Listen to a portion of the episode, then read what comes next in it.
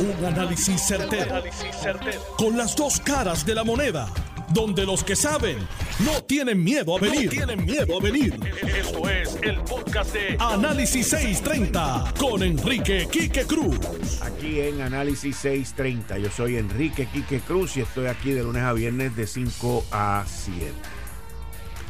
La jueza Laura Taylor Swain le ha metido un cocotazo, un cocotazo con, con coco al presidente de la Cámara, Rafael Tatito Hernández, y mucha gente puede ver esto desde un punto de vista, pues, que Tatito perdió, o que está votando los chavos del pueblo. Acaba de anunciar Rafael Tatito Hernández que va para Boston, que va a apelar la decisión en Boston. y la realidad, la realidad de esto es cuáles son las consecuencias y qué es lo demostrativo de esta decisión. Sin entrar en la materia del derecho, ya. La ley promesa es clara y eso fue lo que la jueza decidió y dictaminó. ¿Y quién es la persona que nos había dicho que no se podían meter con lo del estatus, que eso estaba ahí? Estoy seguro que el mismo que lo puso ahí, el gobernador Pedro Pierluisi. Pierluisi estuvo envuelto en esa ley y se aseguró de que esa ley no interviniese, no obstaculizara el deseo de los estadistas de lograr la estadidad. Y la ley es clara al respecto. Por lo tanto, la jueza no tenía otra cosa que irse por el estricto detalle de la ley. ¿Qué significa esto para Tatito Hernández? Significa que ya no está invicto. Escúcheme bien, significa que ya no está invicto.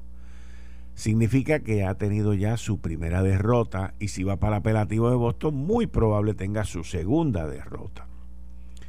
Él lo reconoce porque inmediatamente, no pasaron ni 20 minutos, hace unas expresiones de un refrito en donde vuelve y ensalza que está condicionado el nombramiento del Contralor y del secretario de Estado. Eso lo sabemos.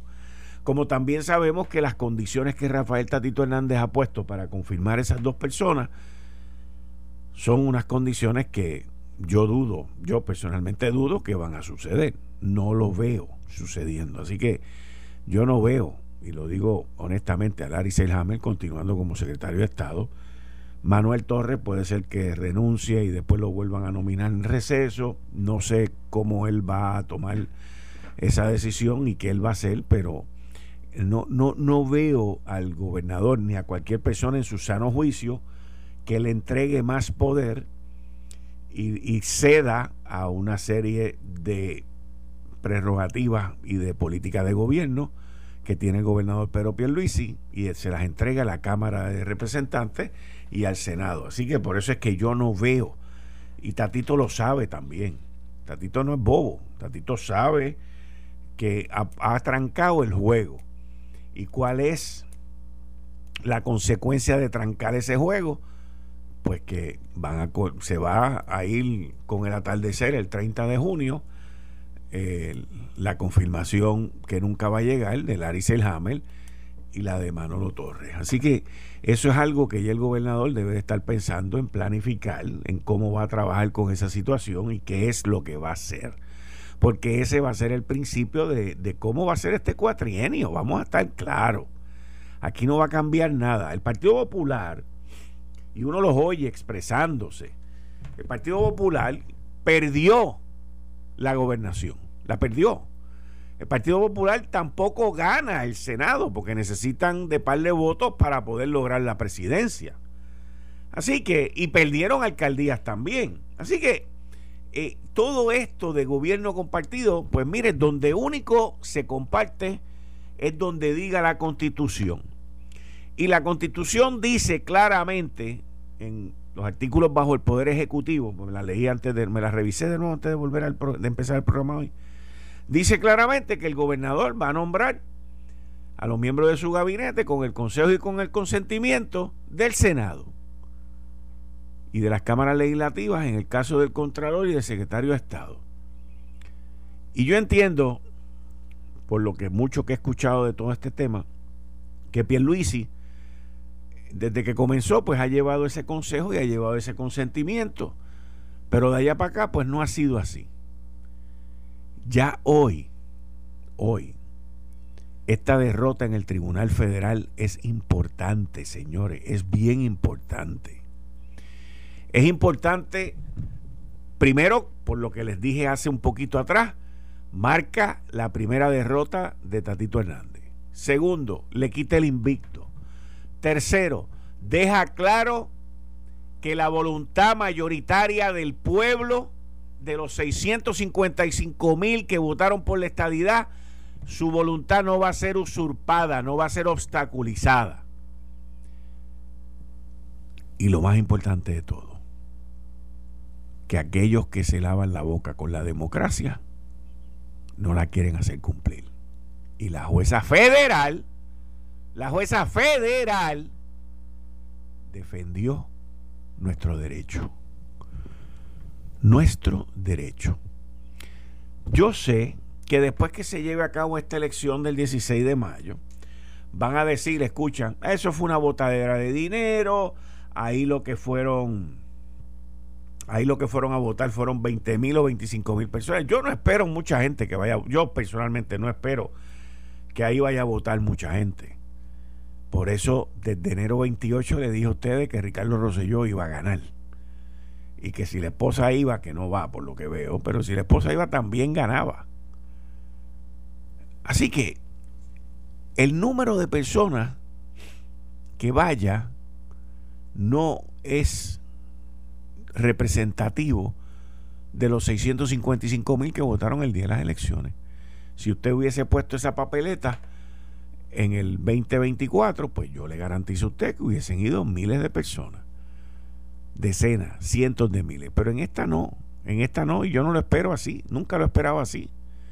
Pero sí les digo que puede ser 10, puede ser 20, puede ser 15 mil, el número no es lo que importa. Lo que importa es que a pesar de que trataron de obstruir que fuéramos a votar, vamos a ir a votar. Y esta gente se están comportando como los republicanos allá en, en los estados del sur que evitan que los afroamericanos y las minorías vayan a votar. Eso es lo que están haciendo. El pueblo estadista, el pueblo estadista que me escucha, debería todos aquellos que creen en la estadidad deberían de hacer un esfuerzo, un esfuerzo por salir a votar ese día, el 16 de mayo. Todos los 655 mil, no espero ese número tampoco, los 655 mil que votaron por la estadidad, mira, por lo menos un 15 o un 20%, por lo menos 100 mil. Vamos a tratar de llegar a 100 mil. El partido está mongo también en cuanto a esto. Y esto se lo digo al secretario senador Carmelo Ríos, compañero aquí de Noti1. Tiene que motivar a la gente para que la gente vaya a votar. En Puerto Rico hay 655 mil personas que votaron por la estadidad. Y yo no espero que todos esos vayan, pero por lo menos, Carmelo, vamos a poner un número. Yo pongo un número, 100 mil. Y todos los estadistas que me están escuchando deberían de hacer el esfuerzo. ¿Usted cree en la estadidad? No sea estadista de aire acondicionado. No sea estadista de Twitter. No sea estadista de Facebook. No sea estadista de los que lo critican todo. Usted no puede criticar si usted el domingo 16 de mayo no se levanta en un momentito, va, vota y regresa a lo que vaya a hacer. Los estadistas tenemos que mostrar fuerza, tenemos que mostrar unión.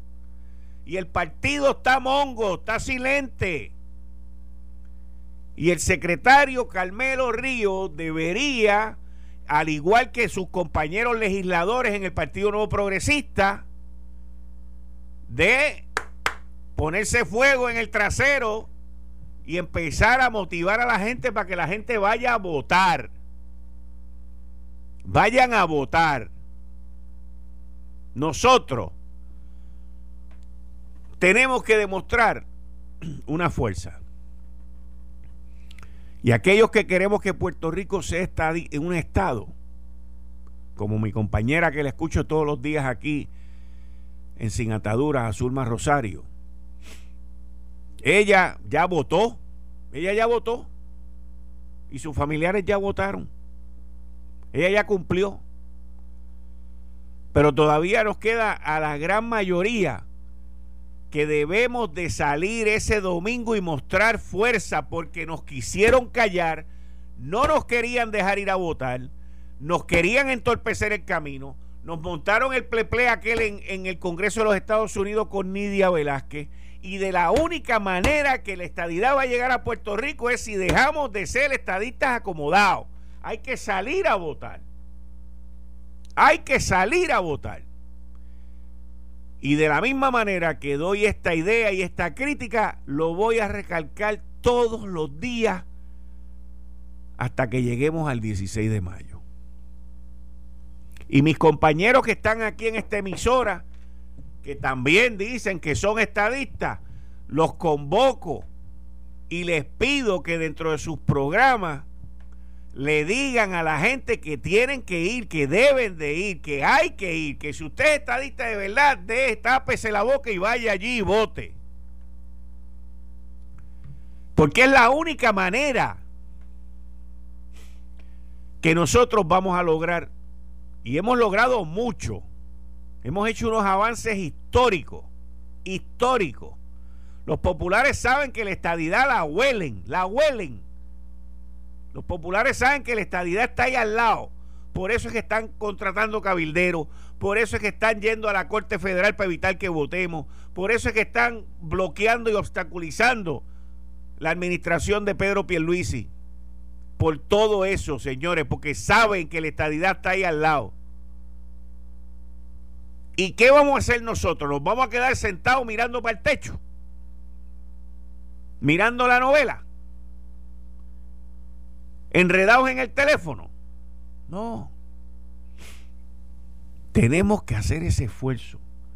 Usted estadista, haga su compromiso hoy. Póngalo en su calendario del teléfono. Vaya a votar el 16 de mayo. Vaya a votar el 16 de mayo. Hay que salir a votar. Hay que salir a votar. Así que mi compromiso de mi parte, porque yo no dependo de nadie, ni me le debo a nadie tampoco, gracias a Dios, es que todos los días voy a empezar con ese tema y lo voy a cubrir. Y aquellos que dicen ser estadistas, que tienen la oportunidad de hablarle al pueblo de Puerto Rico a través de la radio, la televisión, los periódicos o lo que sea, hay empujen el mensaje. Empujen el mensaje. Los invito. Los invito a que lo hagan. Incluyendo al compañero Carmelo Río que está aquí por la mañana. Bueno. el, gobernador Pedro Pierluisi nominó ayer al ex juez y esposo de la gobernadora Wanda Vázquez Garcet, de la ex gobernadora Wanda Vázquez Garcet, al juez, el ex juez Díaz Reverón, lo nominó al, lo nominó al Tribunal Apelativo. Y el presidente del Senado, José Luis Dalmao, dice que no le sorprende. Pues seguro que no le sorprende. Si yo estoy seguro que con él lo hablaron desde hace tiempo. O sea, José Luis Dalmao no puede estar sorprendido porque a él se lo dijeron desde hace tiempo. Pero esto, este nombramiento, que mucha gente dice, ah, dicen de todo, pero ahí salió una abogada también que le había metido una querella. Y una querella que está está fea. Pero no, no pasó nada ya la querella se dilucidó y borró y cuenta nueva. Pero la realidad del nombramiento es que demuestra la palabra y el cumplimiento por parte de Pedro Pierluisi. Otra persona dejaba al juez Díaz, al ex juez Díaz Reverón y a la ex gobernadora Wanda otra persona los dejaba enganchados. Y hay gente que podría decirle inclusive merecidamente. La gobernadora Wanda Vázquez, la ex gobernadora Wanda retó a Pedro Pierluisi a una primaria cuando se suponía que no sucediese. Pero peor aún, la exgobernadora nunca endosó a Pedro Pierluisi y nunca dijo que iba a votar por él, inclusive el día de las elecciones. Y con todo y eso, el gobernador Pedro Pierluisi cumple su palabra y deja a un lado las razones para no hacer lo que se las acabo de explicar ahora. Son todas válidas y de peso. Todas válidas y de peso. Porque Pierluisi tiene un norte y no se distrae de las peleas y las controversias chiquitas. Y si él se comprometió con la exgobernadora Wanda Vázquez, que iba a incluir en los nombramientos a su marido para el apelativo, pues ahí lo tienen, cumpliendo con su palabra, dejando rencillas, dejando rencores que no son de él, no mirando hacia lo que le hicieron a él, y simplemente pues un tema más en el cual cumplí y procedí. Así de sencillo. Hay que ver cómo se expresa el, el expresidente del Senado y líder de la minoría, Tomás Rivera Chats, de qué apoyo va a tener ese nombramiento por parte de la delegación del Partido Nuevo Progresista. Y hay que ver cómo se expresan los senadores del Partido Popular. A ver, pero miren, vamos a estar claros, todas estas cosas se hablan con anticipación todas estas cosas se negocian de antemano y con mucha probabilidad Pierluisi le presentó ese nombramiento y Dalmau tendrá otro nombramiento y estamos empate y seguimos por ahí para abajo. Porque así es como funciona el mundo de la vida real. Eso no es ni el político. La vida es así. Y la realidad es esa. Las cosas se negocian. Así de sencillo. Aquí no hay mucho que inventar. No hay mucho que inventar. Miren, yo llevo hace tres días, dos días, diciéndoles a ustedes. Primero les dije que eran 1500 cartas. Después por la noche en Twitter me arreglé y les dije que eran más de 4000. Las cartas ya empezaron a salir en la Autoridad de Energía Eléctrica, reasignando a los empleados el primero de junio hacia dónde van dentro del gobierno. si esas 4.000 personas, 4.200 personas, eh, son reasignadas, estamos hablando de una nómina adicional que el gobierno de Puerto Rico va a cargar en sus hombros. En adición a eso, y yo lo discutí en este programa aquí claramente, la ley, la ley que faculta el que estos empleados se muevan y hagan todo este tipo de cosas, dice claramente, claramente, que el empleado que se mueve se lleva unos derechos con los cuales en el lugar donde esté, pues tiene que cumplir con los derechos y los beneficios que tienen los que están allí. Aquí hay que ver, hay mucho desasosiego, hay mucha tristeza, hay mucha incertidumbre en la Autoridad de Energía Eléctrica.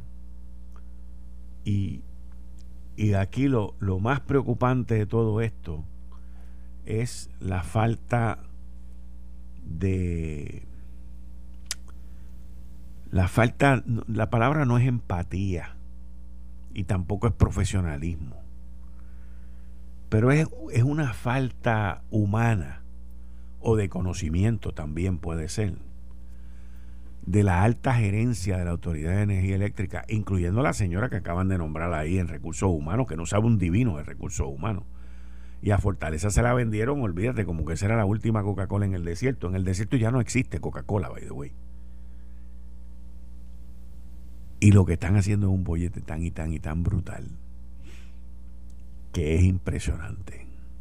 Vamos a ver cómo esto continúa. Hoy entregaron un bonche de esas cartas mañana van a continuar.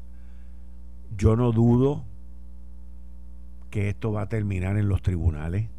Escúchenme bien, no lo dudo que esto va a terminar en los tribunales. Eh, y inclusive que termine en el Tribunal Federal bajo la jueza Laura Taylor Swain.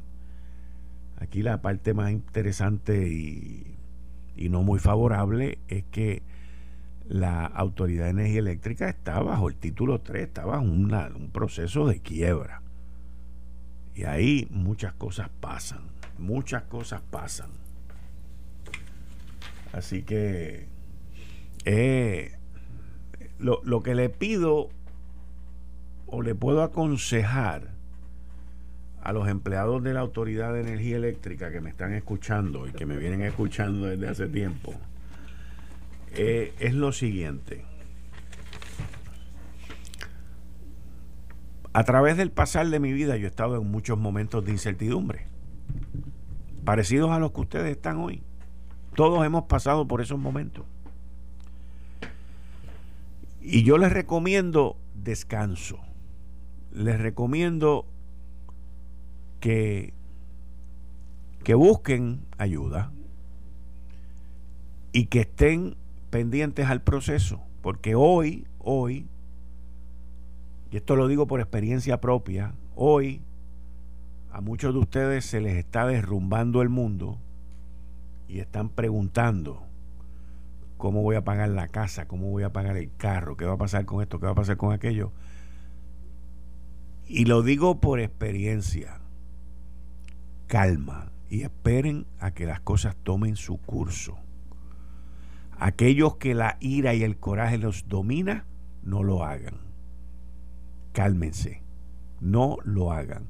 No creen problemas más grandes de los que ya tienen, porque los que ya tienen se pueden resolver y los más grandes que ustedes creen quizás no. No lo hagan peor. Ese es mi eh, Estás escuchando el podcast de Noti1. Análisis 630 con Enrique Quique Cruz. Como todos los jueves, con el empresario, compañero aquí de los jueves, Atilano Cordero Vadillo. Buenas tardes.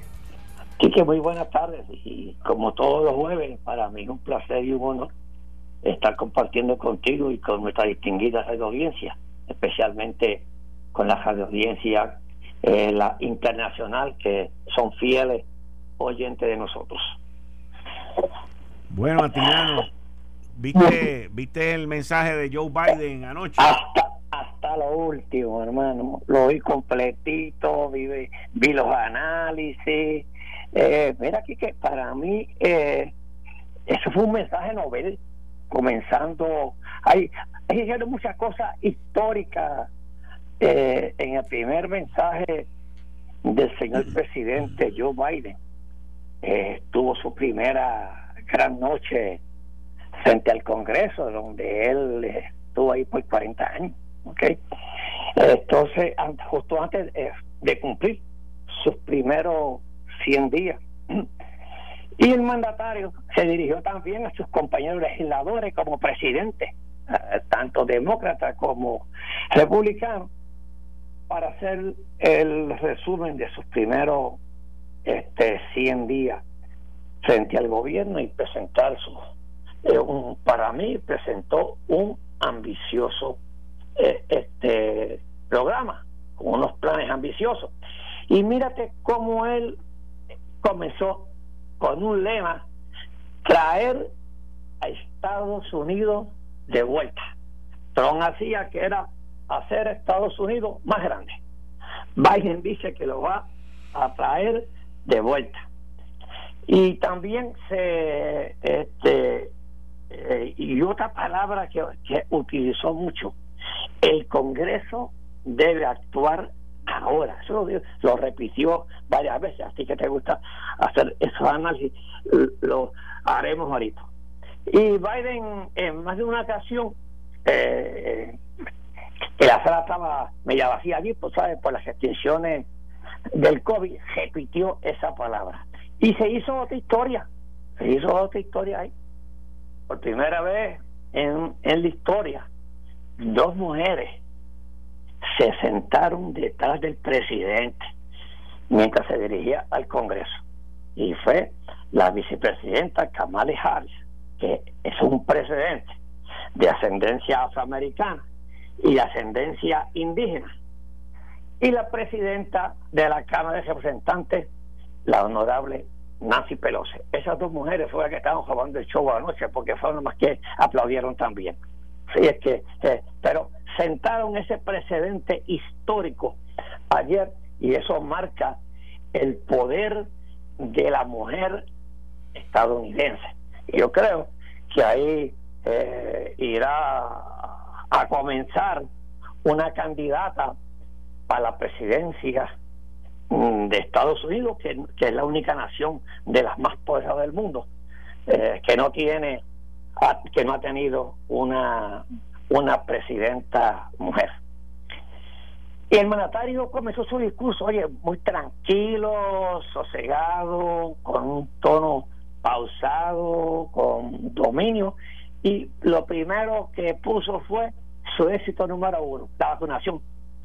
La vacunación, eh, que, y yo creo que dio tanto éxito a la vacunación porque eso allana al camino para un para un regreso a, la normalidad en los meses venideros en los Estados Unidos si se vacuna y baja eh, eh, este eh, el COVID. Entonces luego repasó algunos de sus logros, sus primeros meses como presidente, como la creación de nuevos empleos, y la, y la consolidación del crecimiento económico. Él está consolidando, claro, con todas estas ayudas que se está dando, se está consolidando el crecimiento económico.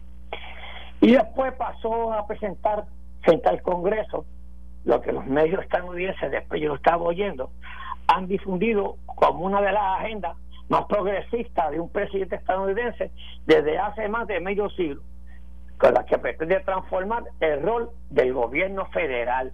Fíjate, eh, eh, aquí que, que yo noté que el presidente Biden quiere impulsar la economía, la creación de empleo desde, desde la estructura del gobierno federal con el poder de los millones. El, eh, el discurso estuvo no fue un discurso apasionado, porque es un discurso suave, sobrio. Primeramente, él mm, mm, parece que es él, no es su estilo. El, lo primero que Biden utilizó en su discurso para rentar los quejitas, el llamado plan de familia estadounidense. Y eso es a billetazo limpio. Para ese plan usó una propuesta, recomendó una propuesta legislativa con un costo de aproxima, aproximadamente 1.800 billones de dólares. Como tú dices, de comer de bueno, bruto. Con B de bruto, burro y mal administrador. Con eso comenzó. Esto es lo que voy a dar para ese plan. Eso, ah, eh, eh, oye, todo esto lo estoy dando énfasis porque eso también nos beneficia a nosotros los puertorriqueños, ¿sabes? Sí, sí.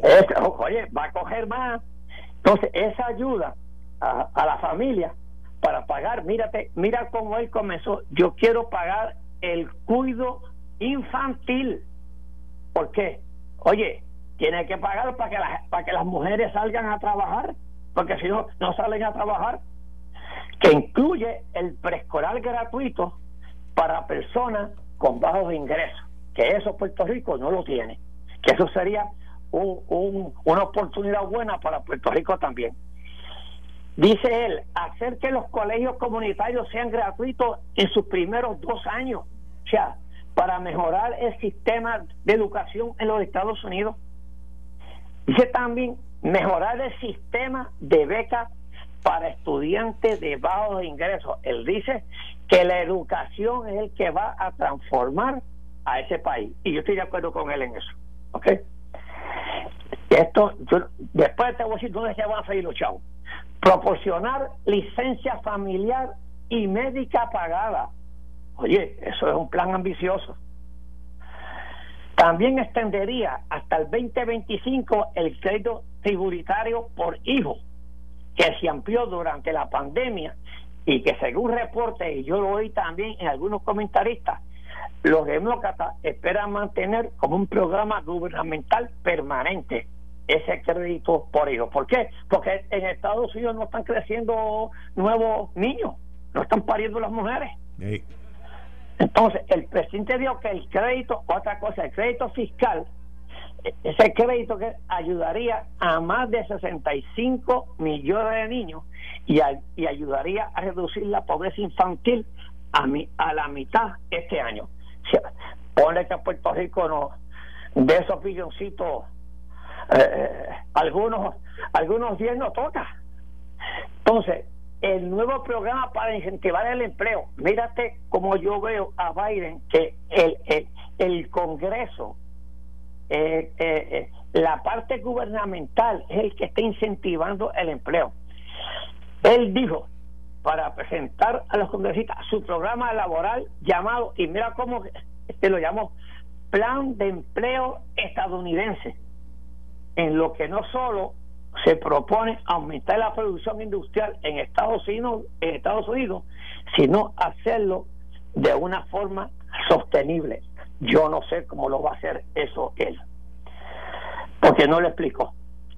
El mandatario en su proyecto dice que pondrá a los ingenieros e empleados de la construcción a trabajar en obras más eficientes, o sea, que el americano sea más eficiente. Y te voy a decir por qué, porque los chinos y los asiáticos le están comiendo los dulces con eficiencia. ¿Ok? Y él quiere incentivar eso.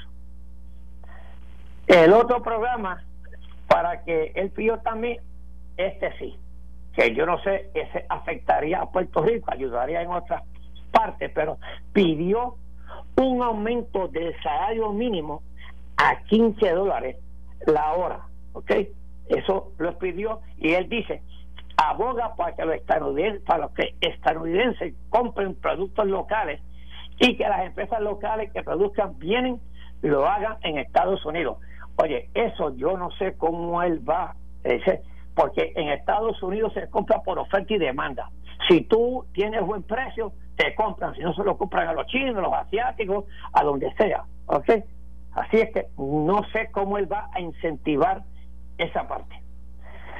Eh, y pone un ejemplo, y entonces, oye, puso un ejemplo que, eh, que no había razón para que las aspas de las turbinas eh, eólicas no se puedan construir en Pittsburgh, en Estados Unidos, Lo vi. se construyan en, en Pekín. Pues se, construyen en Pekín porque sale un 50% más barato que en Estados Unidos. Sí. Entonces, eh, eh, sigue así otra cosa, que eh, el otro proyecto que incluye una enorme inversión en infraestructura, y eso eso lo habló Trump, y no lo y, no fue Trump, mm, eso lo vienen hablando un montón de presidentes, ¿ok? Pero él dice que va a, a, a darle énfasis a la infraestructura, a los puentes, las caseteras y a, y a mejorar la calidad del agua, que, que, que dice que todavía en Estados Unidos hay tuberías con plomo. Y, y, eh, y, eso es un plan que, que, que espera contribuir también a generar más impuestos. Ahí es que está la cosa. ¿Dónde va a sacar los chavos él? Pues mira, él va a sacar los chavos de impuestos a todas las multinacionales y a todas las personas que ganen sobre 400 mil dólares. Él no detalló cómo lo va a hacer, pero sí puso el ejemplo que las multinacionales en Estados Unidos no estaban pagando los impuestos y estaban en los paraísos fiscales y él dio duro con eso, con, con los paraísos fiscales.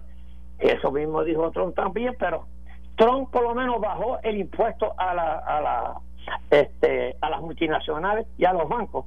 Parece que él le quiere aumentar los impuestos y sobre las personas que ganan sobre 400 mil dólares. Y dio otra miradita para ganar los votos a la, a, la inmigración y, dijo una cosa ahí que yo no estoy de acuerdo. Presentó también al Congreso que para bajar la, la, la necesidad de los inmigrantes, que iba a invertir en las naciones centroamericanas para que las personas no se sientan de necesidad de emigrar. Oye, en Puerto Rico invierten un dineral y los puertorriqueños se van por la Florida, se van por donde quieran. Si no le si el dinero no fluye a la gente pobre, la gente pobre se emigra para Estados Unidos. Otro punto muy importante, Quique, fue el de los Dreamers. Él dijo que iba a bregar, ¿sabes? Este, los jóvenes los niños que nacieron en Estados Unidos, que se hicieron jóvenes, y, y, son los llamados Dreamers, que ni Obama ni Trump hizo nada con los Dreamers. Y él dice que le va a dar la ciudadanía a los, a los Dreamers. Así es que esos para mí fueron eh, los puntos más importantes. Y otra cosa que miró eh, fue en la parte, tiró también algo en la parte internacional que, eh, que citó a, a China, que China eh, se está convirtiendo en una nación de las más poderosas económicamente y porque eh, está imponiendo bajo su sistema de gobierno, está haciéndole mal uso, por no decir otra palabra yo, que está la tecnología se la está robando a los americanos, la propiedad intelectual estadounidense eh, sabe que, lo, que la han acusado frecuentemente los gobiernos de Estados Unidos a Pekín y no han hecho nada. Y él dice que va a hacer algo. Eso fue para mí los puntos más importantes que el señor presidente de los Estados Unidos este, dijo anoche. De que hay muchas cosas de esas que nos van a beneficiar a nosotros los puertorriqueños si se dan nos van a beneficiar. No sé cómo tú lo viste, aquí Yo, yo te voy a decir que en los momentos que estamos viviendo ahora, a mí se me hizo un poquito difícil el, el mantener la atención en el discurso ante tanta silla vacía la pandemia, chicos. Yo sé, pero por eso es que te digo, pero, pero, pero yo sé, por eso fue que dije que ante la situación que estamos viviendo, pero se me, o sea, este, visualmente. Eh, se me hacía bien difícil eh, el quedarme viendo eh, el, discurso cuando cuando aquello estaba bien vacío, o sea, eso es una cosa, cuando yo digo yo, yo los he visto no me los pierdo desde hace más de 10, 15 años. Y, y tú ves eso lleno y tú ves que aquellos se levantan y se sientan. O sea, este, eh, en mi opinión, eh, pues querían mandarle un mensaje a la nación del distanciamiento y de todas esas vainas. es correcto. Eh, porque Biden ha sido bien, bien propulsor de eso, pero también te tengo que decir que que, que, que, no motivaba, ¿entiendes? O sea, no motivaba. Y entonces hay una cosa que a mí me preocupa también, es que, eh, digo, en los planes que él tiene de gasto, estamos hablando de 6 trillones de dólares. él, quiere, oye, lo que yo ya dije, eh, él, ¿sabe qué es lo que pasa? Que Estados Unidos ha sido exitoso. Si el gobierno no mete todos los millones que ha metido con la pandemia y no financia a la vacuna, ¿ok? pues no salen de esta pandemia. Y, y, el que hay la, la empresa, la empresa privada se alejó de la inversión tan, tan grande que había que hacer para desarrollar esta vacuna. Y, y Estados Unidos demostró con su poderío que la pudo hacer. Así es que eh, con el poderío económico que tiene, y no dejó caer a su economía. Y eso hay que, hay que admirarlo. Sí, no, definitivamente. O sea, es una es una situación bien anormal y, muy distinta a lo que hemos visto anteriormente. Eh, Biden lleva pues una agenda eh, pro eh, inclusive la clase media, ¿viste? Porque la clase media se va a beneficiar de todo esto también. Sí, es correcto. Oye, si tiene 400, esa es la que aboga él. Porque yo, oye, si tiene una persona que gana 400 mil dólares, esa de 400 mil dólares hacia abajo está exenta. Y ahí es que va a comenzar a pagar. Y eso es. La clase media se beneficia. Sí, sí, sí, sí, sí, sí. Eh, es interesante, interesante, interesante. Vamos a ver, vamos a ver este cómo me llamó la atención que uno de los que los republicanos pusieron a contestarle, lo que se llama la contestación, era un afroamericano.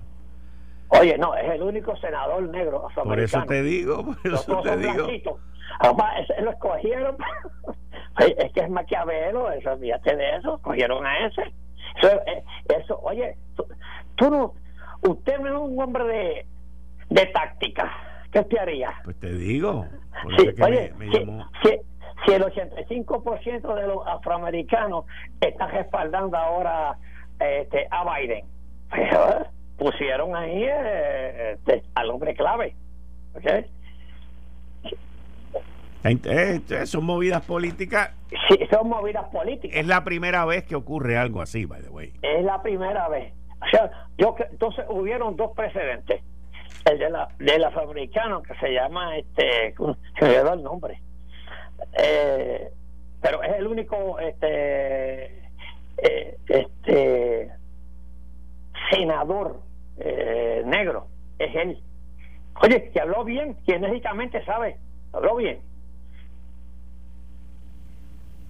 Está. Bueno. Eh,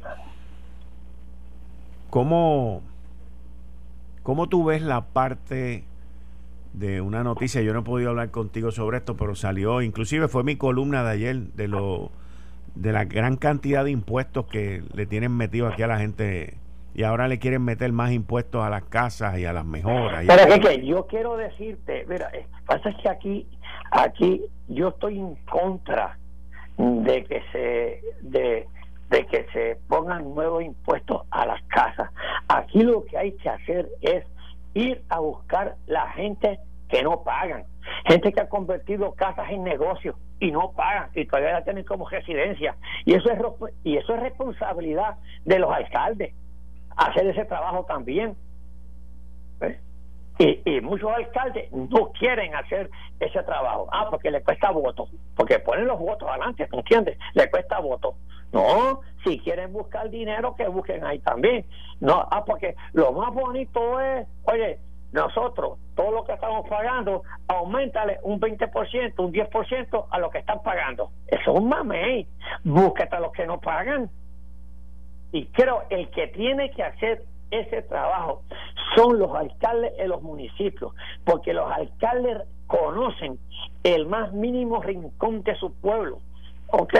Y el más mínimo rincón de cada barrio, y sabe dónde están construyendo, dónde y yo he visto en los campos por ahí mansiones que no pagan contribuciones porque están este, en los campos.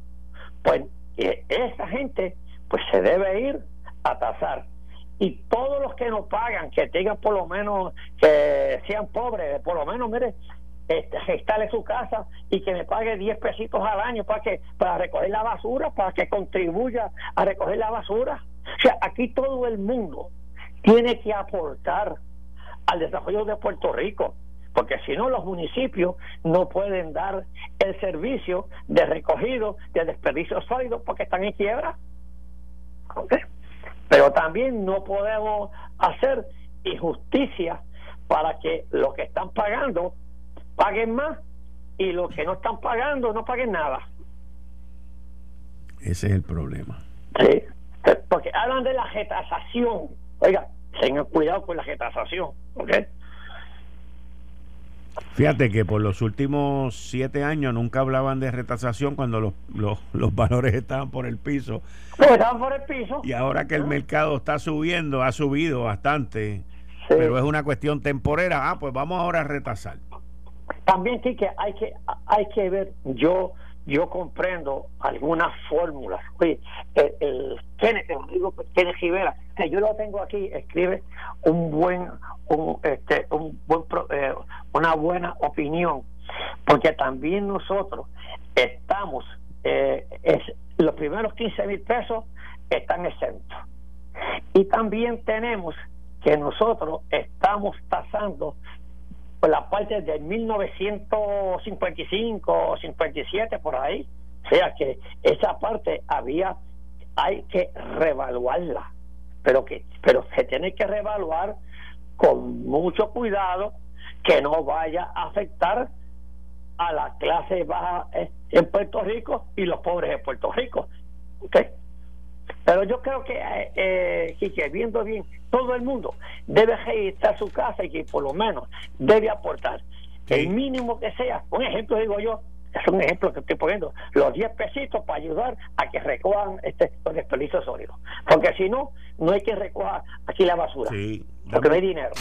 Esto fue el, podcast de Notiuno. Análisis 630 con Enrique Quique Cruz. Dale play a tu podcast favorito a través de Apple Podcasts, Spotify, Google Podcasts, Stitcher y notiuno.com.